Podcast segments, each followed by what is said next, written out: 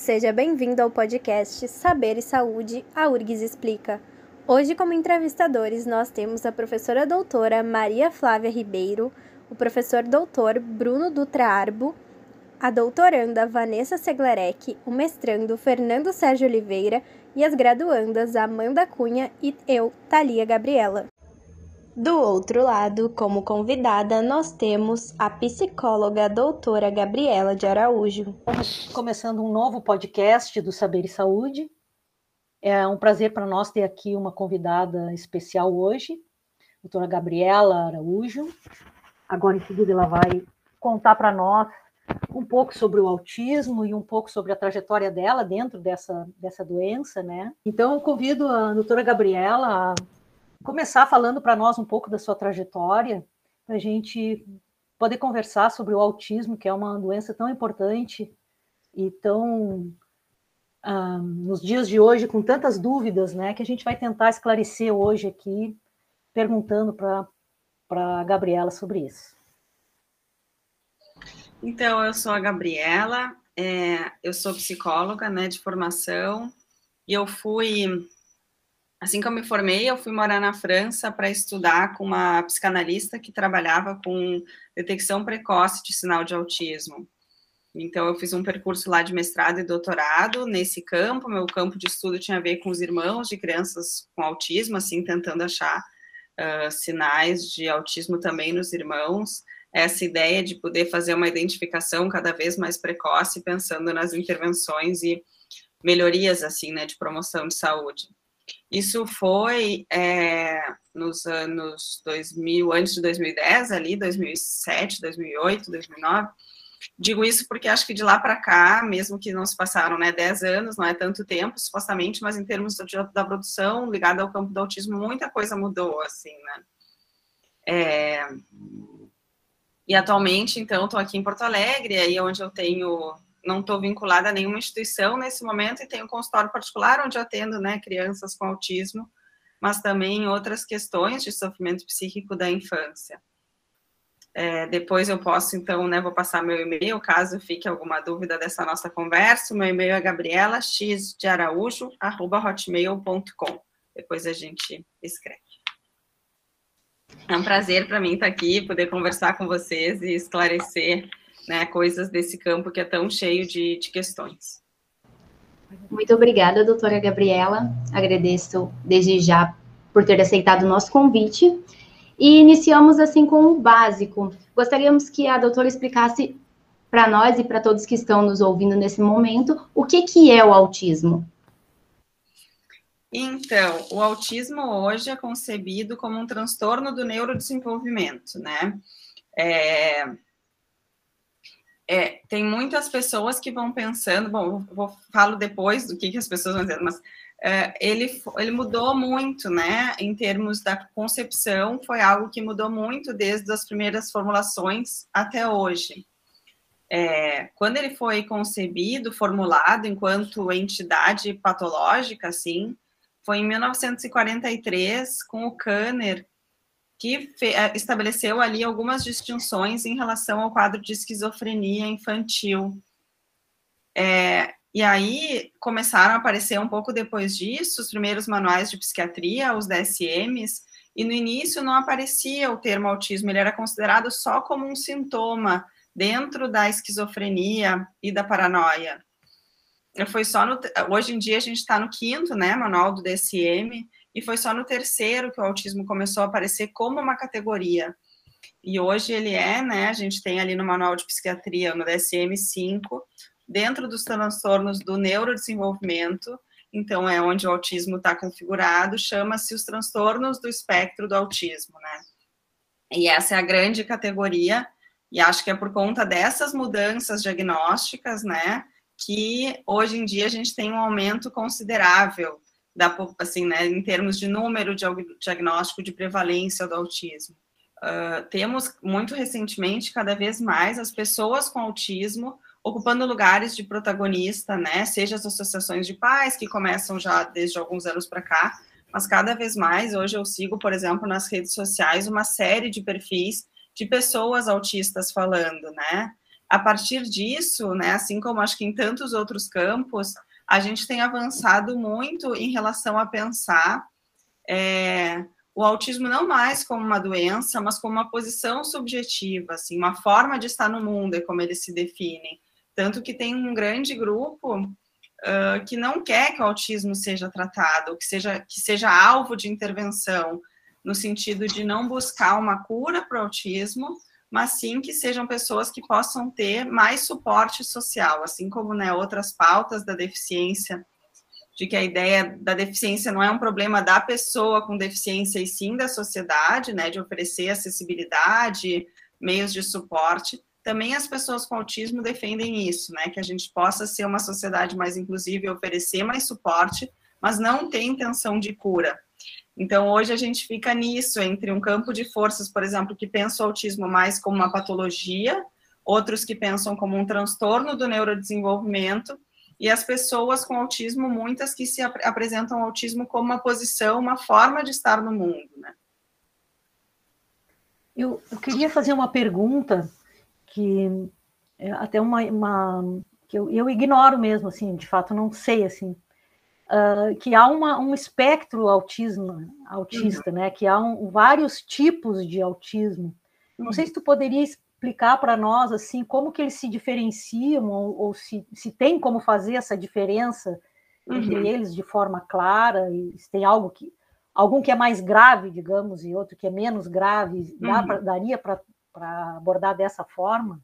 Sim, é quando a gente estava, voltando a isso que eu falei do DSM, né? Se a gente para para pensar na versão anterior do manual, a gente tinha os transtornos invasivos do desenvolvimento, e aí dentro desses transtornos tinha síndrome de Rett, transtorno do, do autismo, síndrome de Asperger e mais outras duas que eu não me lembro bem.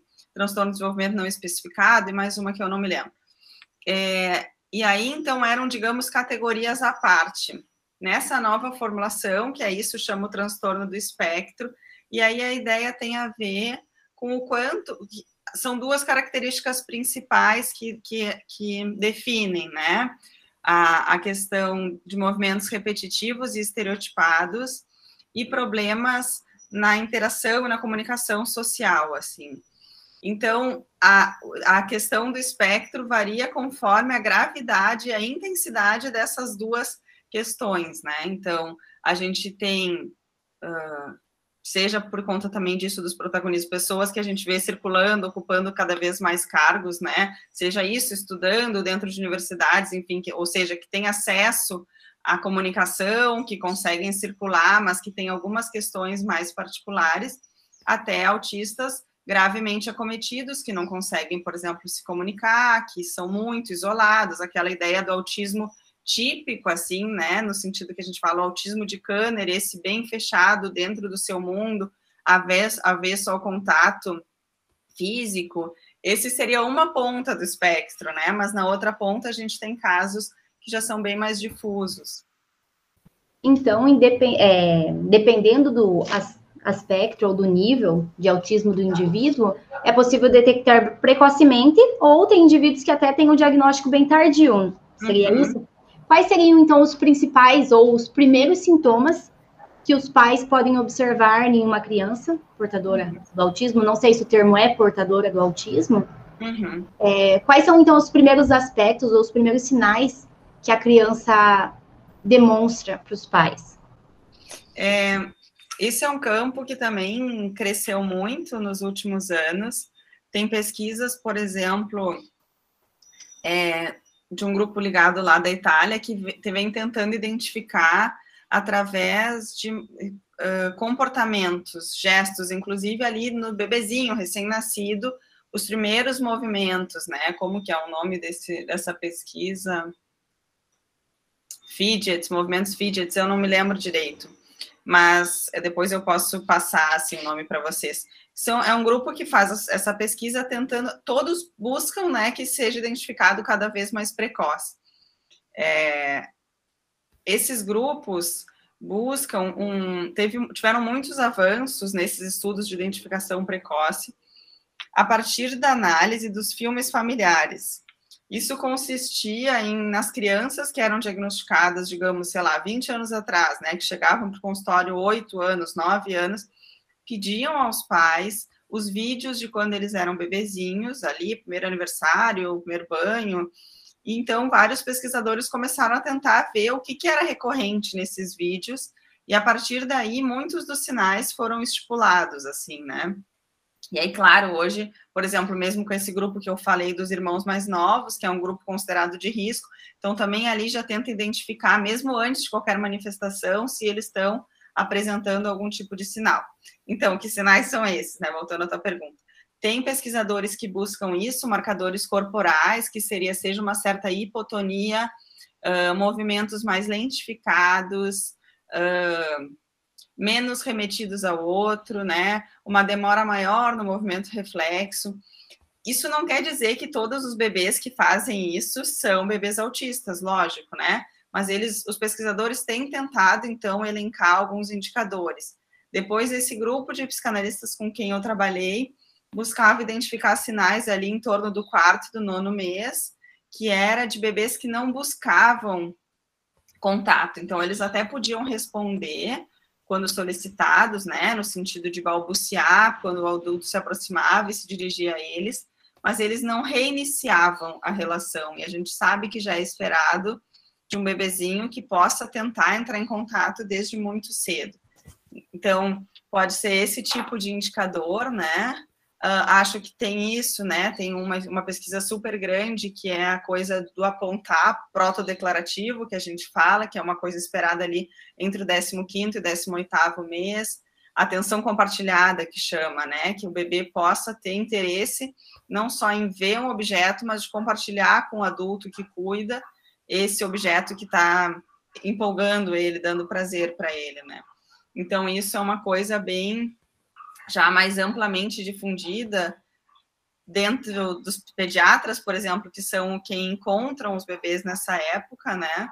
Para que possam, por exemplo, tomar esse marcador como algo que pode identificar sinal de que a criança tem algum tipo de dificuldade. Né?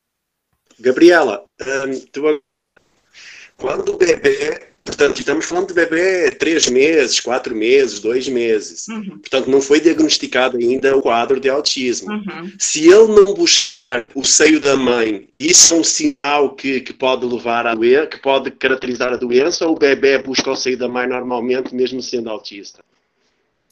É, nas pesquisas né, que eu encontro, bom, tudo eu estou falando a partir das coisas que eu né, busco, certamente pode ter outros estudos que eu desconheço, quer dizer, certamente não tem muitos estudos que eu desconheço, mas o que a gente vê, por exemplo, não são bebês que mamam menos ou mais, mas em geral não são bebês que têm outras trocas além do aspecto nutritivo do seio, por exemplo, né? Porque a gente sabe, através dos estudos da psicologia do desenvolvimento, que o bebê não tem, né, quando ele nasce, por exemplo, uma capacidade de enxergar tão claramente. O que ele consegue focar com precisão é justamente essa distância que seria do seio ao, olhar, ao olho da mãe, né? Então a gente vê que essa é, digamos, uma das primeiras imagens que o bebê consegue formar. Então é esperado que não só o bebê mame, mas que o bebê troque olhar com a mãe, que o bebê faça carinho na mãe, que a mãe faça carinho. É uma troca que é muito mais do que a troca nutritiva, né? Então, a, nesses bebês que a gente já vai identificando sinais, muitas vezes são bebês que mamam, mas que a troca se resume a isso. De novo, né, acho que como isso chega a tantas pessoas que não estão aqui nesse momento, é importante dizer que não é todo bebê que não olha que tem risco de autismo, e nem que um bebê que olha está totalmente né, longe do quadro de autismo. Mas são sinais que a gente vai juntando a outros sinais para pensar nesse quadro, mas, mas a gente vê com frequência. É, tinham filmes que esse grupo da França usava para tentar capacitar pediatras, o objetivo na época era esse, lá no final dos anos 90, então, capacitar pediatras para que pudessem identificar precocemente, é, que mostrava justamente cenas de amamentação, onde dois bebês estavam mamando, tanto bebês com, né, que depois foram diagnosticados com autismo, como bebês ditos normais, né? É, típicos. E só que tinha nos bebês com quadro de autismo a troca se resumia ao leite, né? E nos outros a gente via que eram bebês que estavam muito mais interessados no contato do que na amamentação propriamente, né? Mas, por exemplo, o bebê que é autista, mas ainda não se sabe que ele é autista, a mãe e o pediatra ainda não detectaram isso. E ele tem sintomas iguais aos outros bebés de chorar quando tem fome, sentir dor, uhum. é igual a um bebê normal ou ele já apresenta um quadro diferente em certos comportamentos? A gente vai vendo, assim, uh, por exemplo, uh, seja isso de menos interesse no outro, é... Então, por exemplo, pegando uma coisa, um bebê que talvez a mãe saia do, do espaço e ele não reclame. A gente encontra em muitos relatos de pais a fala de que eram bebês fáceis de cuidar, né? Por um lado, porque eram bebês que não demandavam tanto a presença. Então, dormia com facilidade, tinha facilidade de ser colocado no berço não reclamava para voltar para o colo, mamava e não queria, assim, ficava satisfeito. Então, tem desde esse tipo de relato, mas tem também, e aí tem uma outra série de estudos que vai relacionando justamente a bebês que sofreram muita dor a, a, como que se diz, associadas a quadros de autismo. Né? Porque uh, se a gente pensa que o autismo tem a ver com esse retraimento, a gente sabe também que quando a gente está vivendo dor, a gente fica mais retraído. Então, talvez fazem a hipótese, esses pesquisadores, de que já seriam bebês mais sensíveis e que, frente a, ao contato frequente com a dor, também se tornaram mais fechados, né? Eu não sei se, se tem associação ou não, mas estarei a minha pergunta. É, com o passar, então, do tempo, o bebê vai se desenvolvendo. Outras características que podem é, se apresentar. Eu li que uma delas é a dificuldade no desenvolvimento da fala. Uhum. Não sei se é real, mas que não sei se, se é válido nesse caso, que, o, que a criança acaba apontando mais, não falando muito, ela tem uma, um atraso, assim, no desenvolvimento dessa fala, e também em relação à irritação. Uhum. Irritação, chutar brinquedo, quebrar brinquedo com facilidade. Essa é, característica de se irritar e quebrar está associado com o retardo da fala, porque daí se o, se o indivíduo não consegue falar e dizer o que está incomodando, né, não consegue se expressar, aí vai lá e quebra, está relacionado ou não, mesmo que o indivíduo não tenha um retardo, é, essa irritação pode vir a, a surgir no indivíduo com autismo. E o que, que, e qual que é a característica assim que diferencia de uma criança normal, assim, uma criança irritada ou de uma criança só com atraso na linguagem? É, é sempre muito difícil, né, Vanessa, assim, de conseguir fazer essas diferenciações, né? Por exemplo, quando as crianças chegam no consultório, o diagnóstico de autismo é um diagnóstico clínico, não tem nenhum exame laboratorial, genético, uh, por mais que, ou neurológico, enfim, não, não tem exame que identifique o quadro.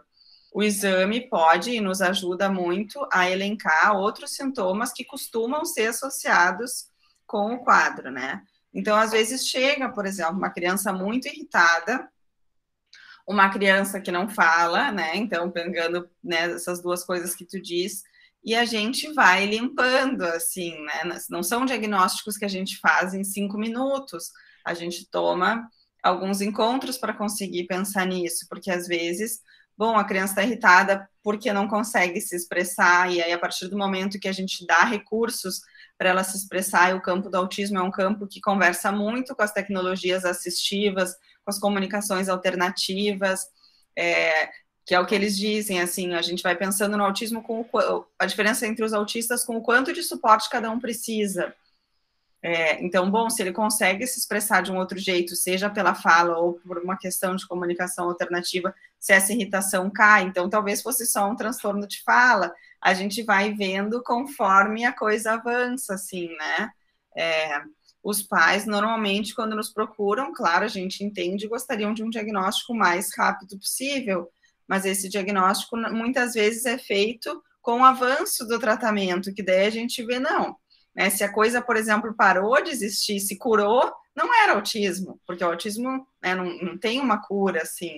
Então, Bom, daí o que a gente pode fazer é fazer com que a pessoa tenha uma vida uh, com menos sofrimento, com mais possibilidade de circulação, que ela possa ter todas as ferramentas que todo cidadão tem para circular socialmente, né, para ocupar todos os espaços, mas que ela não vai deixar de ser autista, né?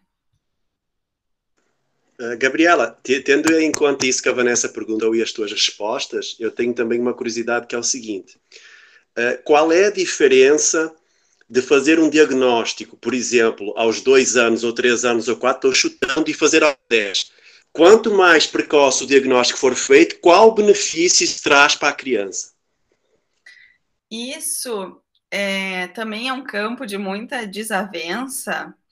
É, como eu disse, né, os autistas, muitos afirmam que não tem, não tem nenhuma possibilidade de reversão do quadro. Hoje ainda estava vendo nas redes sociais uma discussão disso, mas é, quando a gente consegue intervir mais precocemente, seja a gente consegue achar recursos mais apropriados para aquela criança desde cedo, então ela não fica, sei lá, 10 anos numa escola sem que ninguém consiga entendê-la, seja tem toda a questão da plasticidade cerebral, que faz com que o nível de prejuízo funcional da vida da criança, da pessoa, uh, se diminua muito, assim, né? Então, tem vários pesquisadores e, e psicanalistas e clínicos e pediatras e psicólogos que pensam que se a gente consegue identificar antes do primeiro ano de vida, a gente consegue uma reversão do quadro. Muitos autistas e outros profissionais de saúde dizem que não tem reversão do quadro, que tem, uh, mesmo ali, se a gente né, começa a tratar antes do primeiro ano de vida. Então, é um campo polêmico.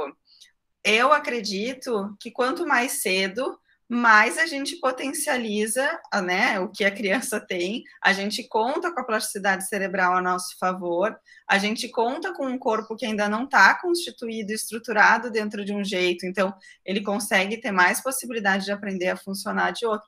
Então, a gente tem muitos avanços nesse sentido, porque cada vez mais a gente consegue receber as crianças mais precocemente, né?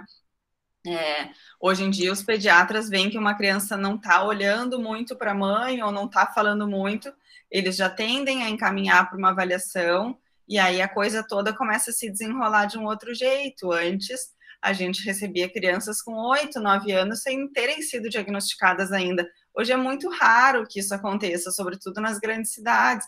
Também as pessoas, né, os pais vão percebendo, vão acessando a internet, vão buscando coisas e buscam rapidamente também intervenções.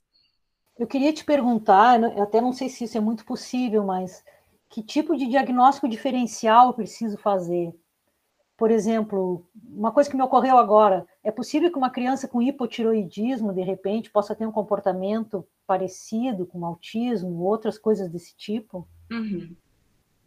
Que, que, é, que hipotiroidismo assim? eu não sei, assim, não conseguiria relacionar esse quadro, mas eu sempre penso que é interessante que a gente tenha uma limpada nos exames, né? Porque tem muitas coisas que a gente sabe que afeta o comportamento da criança. É, então, seja, por exemplo, quadros de depressão da primeira infância, agora pensando na pandemia, onde todo mundo ficou mais retraído, a gente tem muitas crianças com atraso de fala, a gente tem muitas crianças com comportamento mais retraído, mas isso são coisas que tendem a se resolver mais rapidamente, né? Volto a esse ponto. É, eu acho é. que é sempre importante, por exemplo, que tem crianças que não olham porque tem um problema de visão, não porque não estejam, estejam interessadas é, em olhar para o outro, em focar, em tro ter troca de contato visual. Então, acho que sempre a gente tem que conseguir ter um olhar que seja amplo para poder focar no que precisa, né? É, uma coisa que me ocorreu também é uma criança abusada Uhum. Em geral, a criança abusada se retrai muito também, uhum. né? Pode também não querer comunicação. Uhum. Sim, tem mas... muito problema com o contato com o seu próprio corpo, né? Que acessem o seu corpo. Então, acho que tem muitas coisas que entram nisso.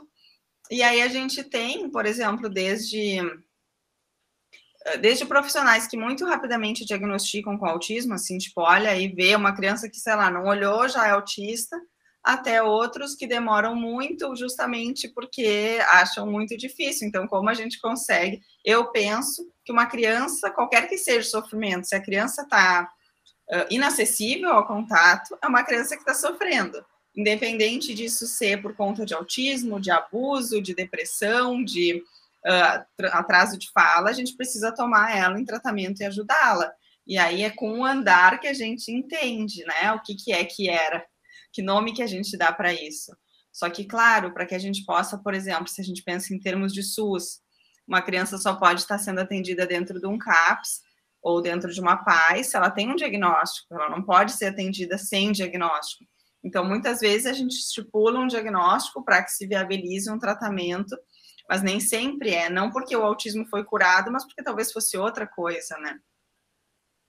E, e tu podi, poderia falar para nós um pouco assim de como é esse tratamento, quais são as intervenções que se faz, o que tipo de profissional que, que é envolvido nessa equipe para poder tratar a criança? É, eu sou psicóloga, né? Então a, a, intervenção que eu costumo fazer tem a ver com pensar uh, outros jeitos da criança se expressar, né? Outros jeitos da criança encontrar prazer, outros jeitos da criança conseguir brincar. É, que acho que é um dos profissionais que fazem parte do, do desenho de tratamento do autismo. Um estudo que tem me. A gente tem muita coisa, tem a fonoaudiologia, que é super importante, tem a fisioterapia, que é super importante, tem a terapia ocupacional para pensar as rotinas, é, tem a musicoterapia, a ecoterapia. Eu tenho gostado muito do trabalho, que é uma pesquisa mais, são, enfim, é recente para mim, talvez mais recente ainda, assim, que é a questão da integração sensorial. A gente vê nas crianças com autismo, eu falo crianças, mas em geral porque são as crianças que chegam mais tratamento, mas autistas têm, lógico, de todas as idades, nas pessoas com autismo, então, muitas alterações sensoriais, que são a capacidade de processar de um jeito mais confortável, né, todos os estímulos sensoriais, então, seja o som, as questões táteis, né, as questões luminosas, as questões alimentares. É, e aí é algo que faz com que certas coisas se tornem inviáveis para uma pessoa com autismo, por exemplo, tá num refeitório de um restaurante universitário de uma universidade é talvez inviável pela quantidade de barulho. Então, não é que a pessoa não possa comer ou não aceite conversar com outro, é porque o barulho invade ela de um jeito que ela se desorganiza por completo, né? Então, as intervenções de integração sensorial são, é um trabalho que ajuda a criança, o adulto, a construir um filtro, né? Ajudá-la a poder construir um filtro e também a pensar o que, que a criança precisa organizar, e, quer dizer, a criança não, o que, que a sociedade precisa organizar para receber melhor essa criança. Então, bom, a, o profissional da integração sensorial vai orientar a escola que jeito é que a criança tem que ser posicionada na sala, que jeito que é que a sala tem que estar organizada para receber essa criança, que tipo de som, que tipo de estímulo, que tipo de acomodação, para que ela possa justamente oferecer o que ela tem de melhor à criança, assim, né? Eu penso isso, eu, eu quando eu falo para os pais, eu digo tipo, ah, como se a gente tivesse com um sapato de salto apertado. Se eu estou com um sapato de salto apertado numa sala barulhenta com uma luz fluorescente, metade da minha energia já está pensando no meu pé, pensando nessa luz, pensando no barulho, e o que sobra para eu me concentrar, para eu prestar atenção no que a gente está fazendo é 20%, assim, né? Então, o trabalho da integração sensorial é justamente isso, assim, como que a criança pode estar, tá, ser mais favorecedor, seja o ambiente, seja o próprio corpo da criança, para estar tá disponível para as trocas, né? Então, me parece esse, eu acho que é um dos trabalhos super fundamentais, assim, que eu, por exemplo, indico para quase todos os pacientes que chegam aqui, que, que busque também esse trabalho, né? Só que não é, por exemplo, uma prática ainda oferecida pelo SUS nesse momento, né? Gabriela, eh, essa questão da inclusão é muito importante e eu queria te perguntar o seguinte, pela tua experiência. Quando a criança é diagnosticada como autista, qual é a reação da família? Aquela, aquele primeiro impacto? Uhum. Tenta, não, doutora, será que não está enganada? Será que não é outra coisa? E se hoje em dia as famílias têm vergonha de ter um filho autista perante as outras pessoas? Fernando, eu sinto que isso mudou bastante, assim, né, dos, dos últimos anos para cá. É, acho que, claro, que os pais sempre sofrem muito, né, porque é algo que não é um diagnóstico assim, tipo, quebrou o pé, né, né vai passar seis meses, três meses com gesso, é um diagnóstico que implica um tratamento ou numa mobilização para a vida toda. Por outro lado, isso da vergonha, acho que diminuiu bastante pela informação, pelo tanto de informação que se tem, né? Lógico que segue fomentando o preconceito, mas acho que é muito mais o sofrimento pelas dificuldades que sabem que vão encontrar do que pela vergonha, assim, né? Só que é isso, ainda é tudo muito recente. A gente vê, por exemplo, em Porto Alegre, nas escolas, as leis de inclusão são muito recentes e, na verdade, nesse nosso atual governo, elas retrocederam bastante, assim, né? Então a gente perdeu direitos, as pessoas com, né, que na verdade toda a sociedade, mas sobretudo as pessoas que se beneficiam das leis de inclusão, perderam alguns direitos, mas elas eram muito recentes, então era uma coisa ainda muito frágil, incipiente, que foi mais arrebatada. Mas é, é muito, eu, eu vejo na minha experiência nas escolas com as quais eu vou trabalhando, pensando como os desenhos de trabalho para as crianças, que a gente tem tido muita abertura em quase todas as escolas, os professores já têm experiência, já tiveram algum aluno com autismo, né?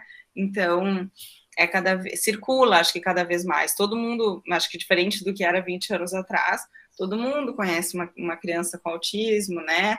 E vai tentando, acho que, se relacionar mais com isso. Portanto, segundo então a tua experiência uh, com, com crianças autistas, a criança deve uh, estar junto de crianças ditas normais, ao invés de estar em escolas específicas só para crianças autistas. Tu acreditas que Sim. a criança autista, quando está em contato com uma pessoa que não tem o autismo, ela beneficia mais do que estar somente num ambiente só com autistas?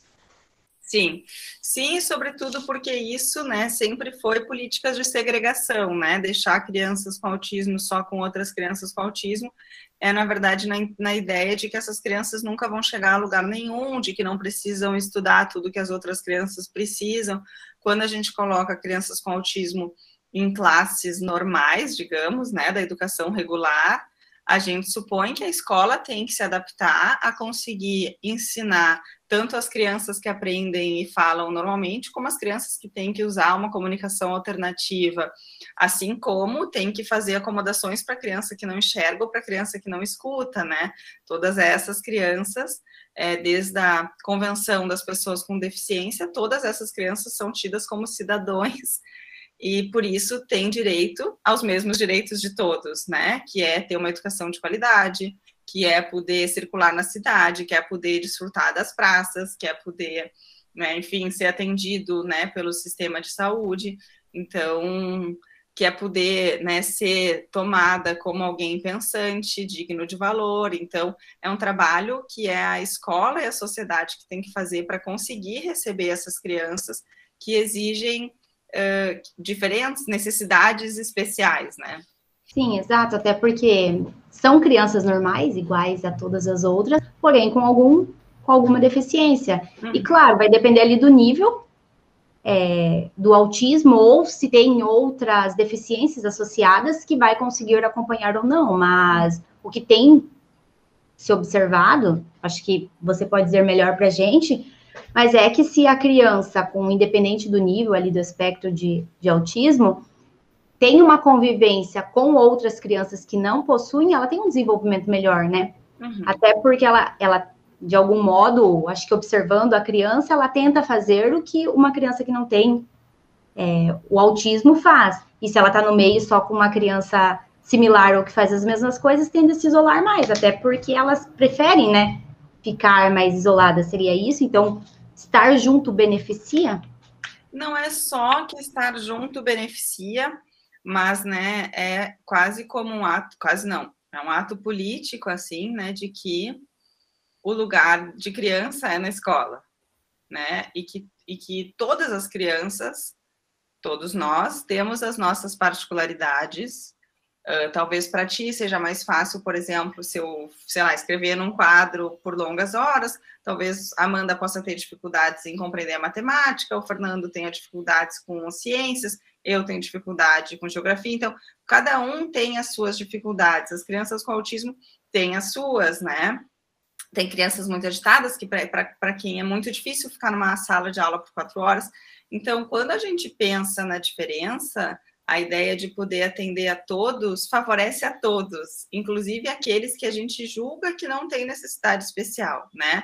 Então, é nesse sentido, assim, não só do, benefício, do benefício suposto benefício que traria para a criança com autismo estar tá numa, numa sala e ver outras crianças, mas porque é esse o lugar e a gente precisa se acomodar para recebê-las, né? E pensando nisso, que quando, claro que é muito difícil exigir, por exemplo, do professor que ele possa atender na particularidade o que, que cada um, sei lá, dos 30 alunos precisam.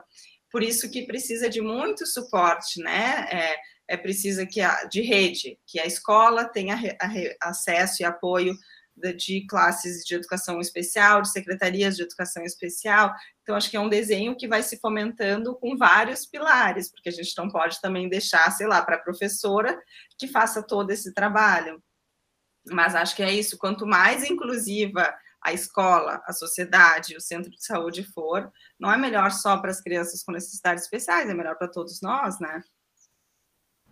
E, como foi dito, né, não são só as crianças, né? Existem pessoas com autismo em diferentes idades. Uhum. Partindo do pressuposto ali, do pressuposto não, partindo né, da convicção de que existem diferentes aspectos do autismo, um indivíduo com uma idade, sei lá, adolescente ou adulto já, às vezes acaba percebendo que tem alguma característica diferente, ou alguém acaba falando para ele que ele tem, que ele é diferente em algumas características, ele acaba procurando aqueles testes de internet. Uhum. Sabe, aqueles testes que dão um nível, o aspecto de autista, de coisa, assim. Enfim, é, é bom que ele faça isso, com o indivíduo que tem essa dúvida, faça isso antes de procurar um, um médico especializado, uma psicóloga, um psiquiatra, ou não, se ele tem alguma dúvida, antes de se confundir com esses testes, ele vai direto procurar um, uma assistência. Então, a minha dúvida é se recorre e quais se, se recorre. Se é possível recorrer a esses testes, qual que é o mais adequado? Porque hoje, se você digitar na internet, surge um trilhão de tipos de teste. Tem o teste adaptado, tem o teste que eles utilizam nomes de institutos conhecidos mundialmente, né, de instituições conhecidas, Uhum. Mas que, se eu fizer um teste, fizer o teste de todos, cada um vai me dar uma característica diferente, um nível diferente, né? Uhum. Então, é real, é real, é possível recorrer a esses testes se está com alguma dúvida, qual que é o mais indicado, ou o melhor é procurar um, uma assistência mesmo. Eu, fico, eu não conheço muito, assim, a fundo esses testes, acho que é algo que circula muito, assim, e as pessoas isso colocam palavras-chave e tem muita informação, tipo, ah, não troca de olhar, é autismo, né? Dificuldades na relação, é autismo.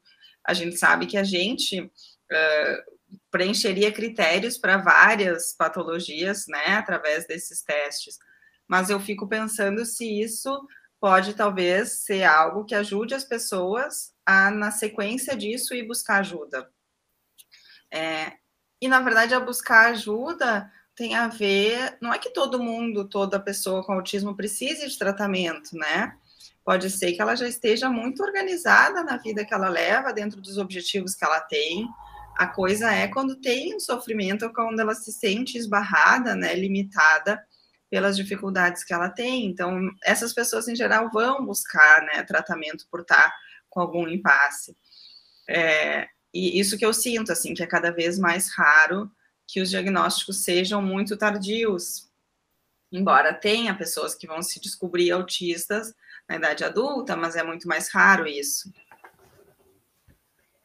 Uh, Gabriela, eu uma, uma, uma, época lá por 2015 por aí, naqueles anos por ali, a gente fazia muitos cursos para treinamento de professores e eram cursos de neurociência cognitiva, educação, se buscava falar um pouco sobre o sistema nervoso, o que, que como é que era a aprendizagem e tal.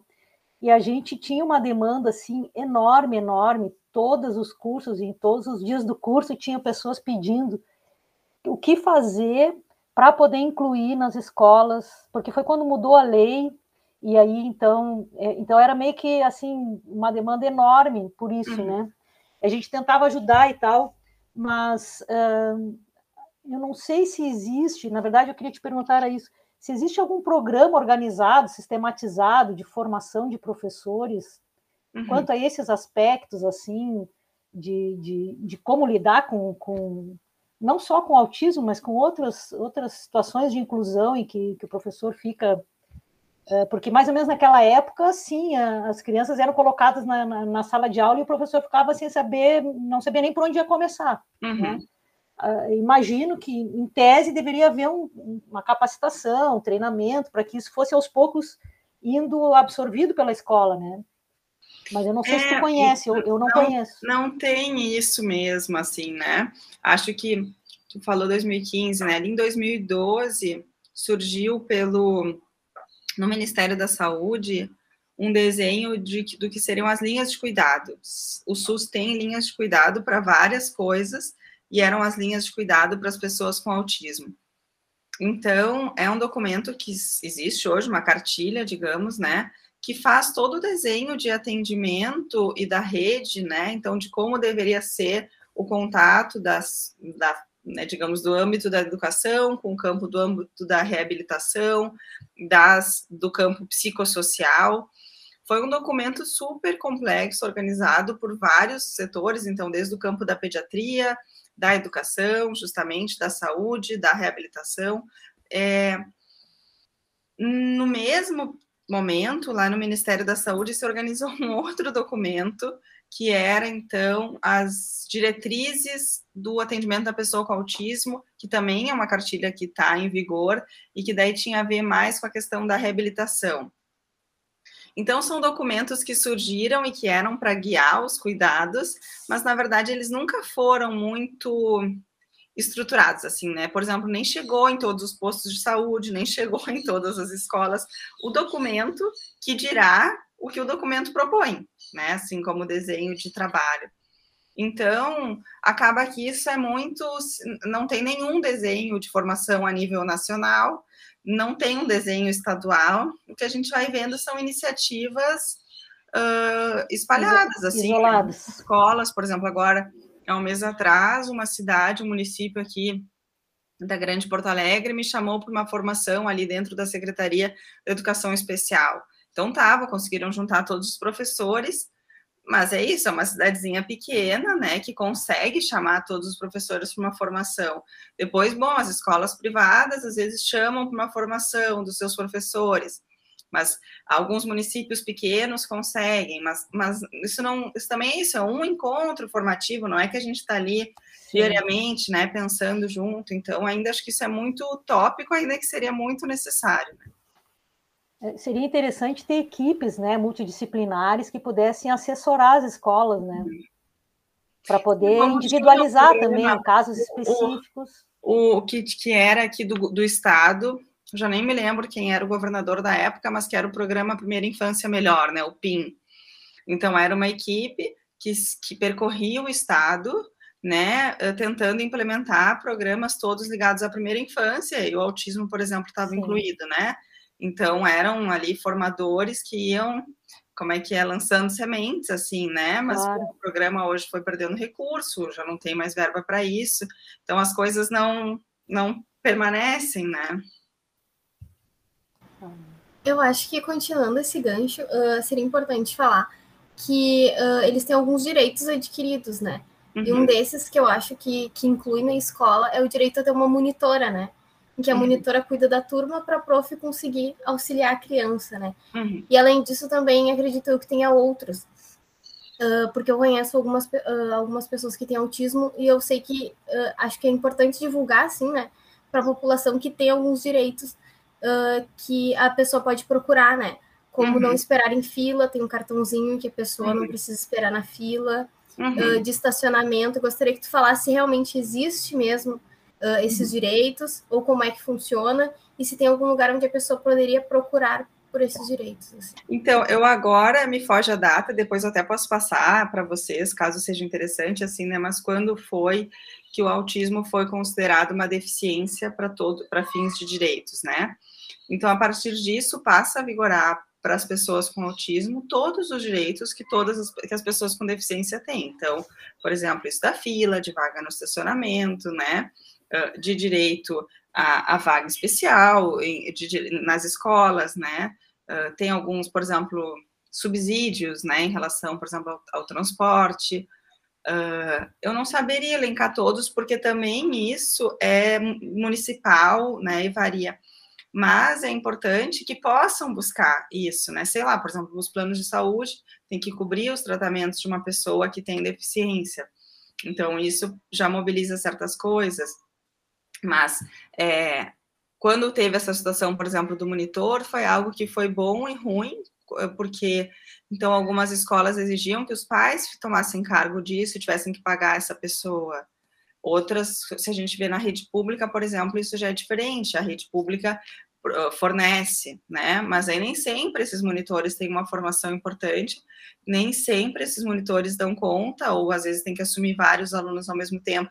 Então, tem muitos direitos que foram adquiridos, mas eles estão longe também de serem, assim, amplamente implementados. Mas é muito importante que as pessoas possam ter acesso aos direitos, e aí eu acho que melhor, os melhores lugares para isso são as associações de pais, por exemplo, né, que normalmente tem em várias cidades, onde os pais vão contando e se dividindo as coisas que já fizeram, né, o que já conseguiram conquistar, por que vias foram, porque ali acho que também é muito informativo nesse aspecto, né.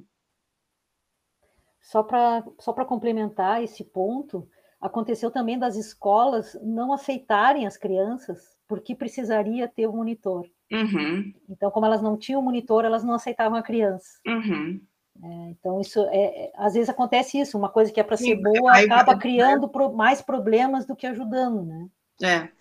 Sim, ou isso, ou daí teria que onerar alguns pais, por exemplo, que se sentem lesados, porque então o preço da mensalidade aumenta porque tem que ter uma pessoa para uma criança, né? Essa coisa também de que não entende que a inclusão é bom para todos, né? É, mas são, são coisas ainda muito frágeis, como eu disse antes, nas né, conquistas da inclusão. Gabriela, eh, nessa questão da inclusão, tenho uma curiosidade de fazer uma pergunta. Eh, a minha curiosidade é o seguinte: há quem diga que o Messi eh, tem um quadro de autismo, tá? Uhum. Um, eu queria te perguntar se tu achas possível, se ele fosse autista, ainda que leve, ele podia ter o desempenho esportivo que ele tem, e também uma coisa que eu já escutei, que é a criança autista é muito inteligente. E, e, ela tem uma predisposição muito grande para as artes, na música, na, enfim. Eu queria te perguntar pela tua experiência se realmente o autista ele tem uma, um grau de inteligência acima da média comparativamente ao, ao restante da sociedade. Eu acho que isso não é uh, não é regra. Pode ter e pode não ter, assim, né? Tem mesmo autistas que têm uma inteligência muito acima da média, assim como tem autistas na média e tem autistas abaixo da média nos níveis de inteligência. A coisa é que tem um que é muito comum entre as crianças com autismo, que se chama o hiperfoco, e que talvez é o que apontam para o Messi, né? Que é essa habilidade de conseguir estar tá completamente focado numa coisa e disperso de outra, né? Então, isso faz com que eles sejam ou que consigam aprofundar em alguns campos do conhecimento, que no caso do mestre seria o futebol, mas pode ser as ciências, as matemáticas ou as artes, algo de muita profundidade, né? Mas é uma, então seria uma inteligência específica numa área muito aprofundada, né? A Vanessa falou há pouco, vamos agora entrar para aquela situação do autismo mais severo, tá? Eu trazer um relato há uns quatro dias em Portugal, eu escuto as notícias e deu uma mãe desesperada porque o filho autista, 1,90m, 90 quilos, e ele tinha acabado de fazer 18 anos, e portanto lá em Portugal até aos 18 anos ele recebia tratamento em instituição, mas quando atingiu a maioridade já não teve mais e, pelo que eu entendi, deixou de ser tratado e, uh, e ele tinha movimentos muito agressivos de bater na mãe. A mãe várias vezes foi na, no hospital, porque o, o filho era muito grande e agredia a mãe, e, e, lá as pessoas reagem ruim, porque dizem como é que tu estás a fazer com o teu filho, vai tratar o teu filho. E eu queria te perguntar, porque eu fiquei muito impactado com essa situação, se é normal, nos quadros de autismo mais severo, a criança mostrar uma agressividade muito exacerbada. Eu fico pensando que isso é mais comum nas, nas é, é comum, assim, mas acho que não seria a característica principal do quadro, mas a gente encontra. Mas sobretudo nas crianças, quer dizer, ou nos pacientes mais cronificados, assim, né, que não se beneficiaram de tratamentos ao longo da vida. Então, também é algo que a gente veio diminuir muito, né, seja por essas coisas, por exemplo, das intervenções sensoriais que ajudam a organizar muito o corpo, seja pelos tratamentos de diversas ordens que vão começando a acontecer desde cedo e que ajudam que isso seja muito menos frequente. Por outro lado, acho que também acontece aqui na nossa realidade que a gente tem muitos muitos, muito mais oferta de tratamento para a primeira infância e adolescência do que para a idade adulta, né? A gente não tem muitos espaços de tratamento no Brasil para uma pessoa depois de 18 anos. Bom, nós permeamos assim várias vários pontos do autismo e não falamos ainda quais são as causas ou o que pode levar a uma criança a desenvolver o autismo? São apenas questões genéticas ou existem outras? É, não tem, até hoje, nenhuma causa definida.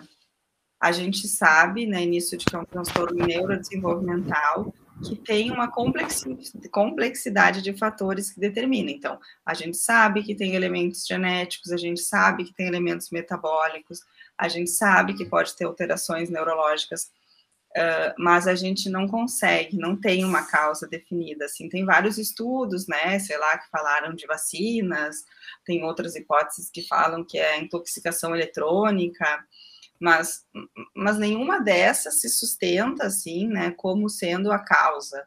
É, acho que todos os estudos sérios sabem que é uma complexidade de fatores que a gente não consegue ainda determinar, ainda que saiba que conta com tudo isso. Assim, não tem um gene né, que causa o autismo, tem alguns genes que são mais alterações alguns genes ou grupo de genes que são mais frequentes, mas eles não, não nenhum estudo até hoje foi conclusivo nesse ponto.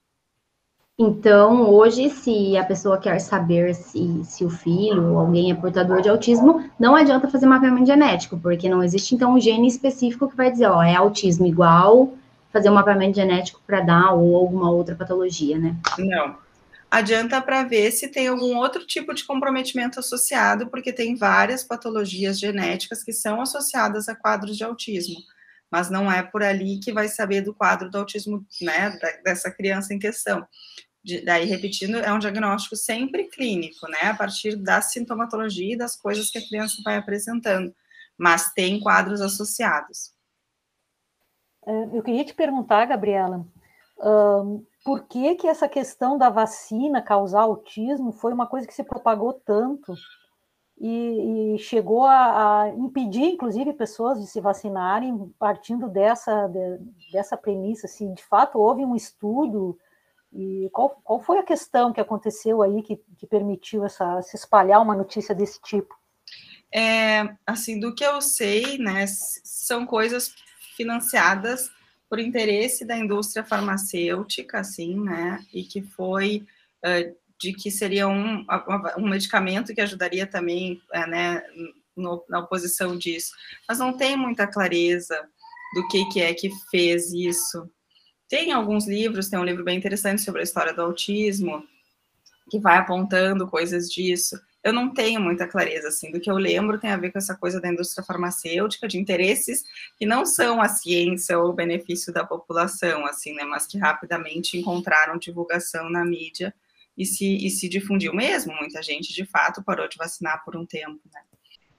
Bom, então, até agora, muito obrigada, Gabriela, pela sua participação, esclareceu muito para nós e para quem irá nos escutar, e qualquer dúvida que surgir posteriormente, ou se o pessoal que nos escutar quiserem saber alguma coisa, eles podem estar mandando as perguntas para nós e no futuro, se a gente tiver uma oportunidade de marcar e você tiver disponibilidade, a gente repassa essas perguntas e fazemos um outro bate-papo. Muito obrigada. Obrigado. Fico super à disposição para a gente seguir conversando. É isso aí, Gabriela. A gente te agradece muito, tá? Só para reforçar que o nosso, nosso projeto é um projeto de divulgação de ciência, né?